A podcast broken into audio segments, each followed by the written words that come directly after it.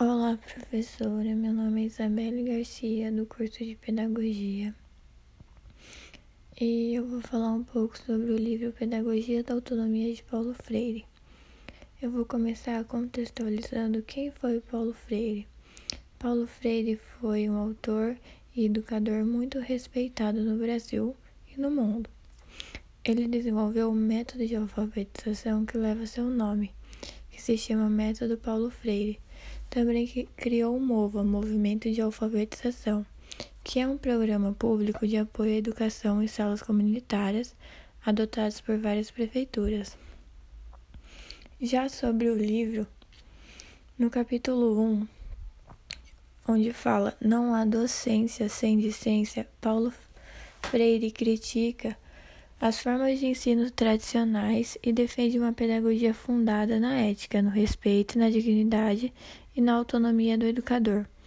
Questiona a função do educador autoritário e conservador que não permite a participação dos, educa dos educandos.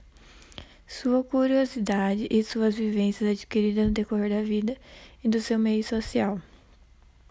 Coloca vários argumentos em prol de um ensino mais democrático entre os educadores e educando. Tendo em vista que somos seres inacabados em constante aprendizado, todo indivíduo, seja educadores ou educandos, devem estar abertos às curiosidades, ao aprendizado durante seu percurso de vida. Nesse sentido, destaca a importância dos educadores e suas práticas de vida dos alunos. Atitudes, palavras simples, fatos advindos dos professores poderão ficar marcados pelo resto da vida de uma pessoa, contribuindo positivamente, positivamente ou não para seu desenvolvimento. Ressalta que o educador deve estar aberto também a aprender, trocar experiência com os educandos, pois as vivências dos educandos também merecem respeito e merecem, merecem ser levadas em consideração. Em, seu, em, em seus métodos atuais, enfatiza que a curiosidade dos educandos e os aspectos positivos para o aprendizado, pois é um fator importante para o desenvolvimento da criticidade. O ensino dinâmico desenvolve a curiosidade sobre fazer, o pensamento sobre, sobre o fazer.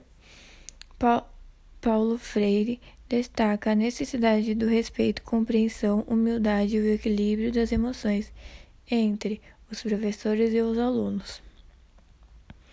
No capítulo 2, Ensinar não é transferir conhecimento, Freire aborda a questão da ética entre o educador e o educando. Discursa sobre a prática de ensinar. Ensinar não é transferir conhecimento, como diz Paulo Freire, é respeitar a autonomia e a identidade do educando para passar o conhecimento, o professor deve estar envolvido com ele.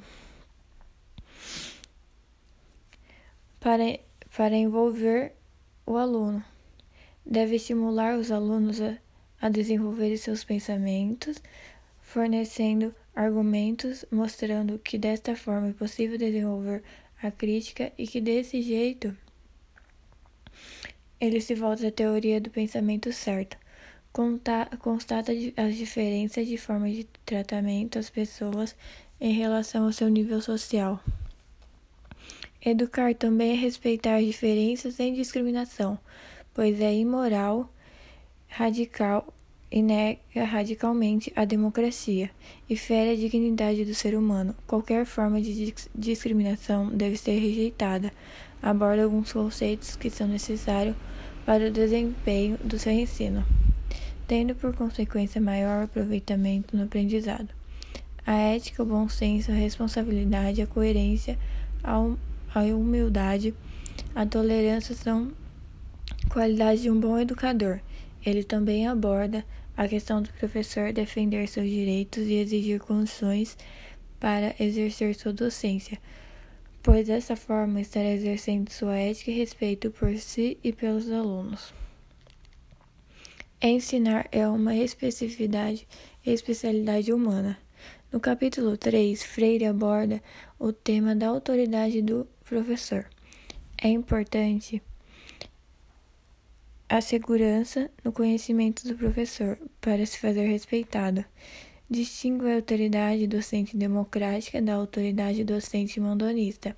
Protesta em relação à minimização da população mais carente, quanto à imposição de colocá-los em situação dita como fata, fatalisticamente imutáveis pela sociedade mais favorecida, com o objetivo de obter alienação e conformismo. Argumentos a favor da recriação de uma sociedade menos injusta e mais humana.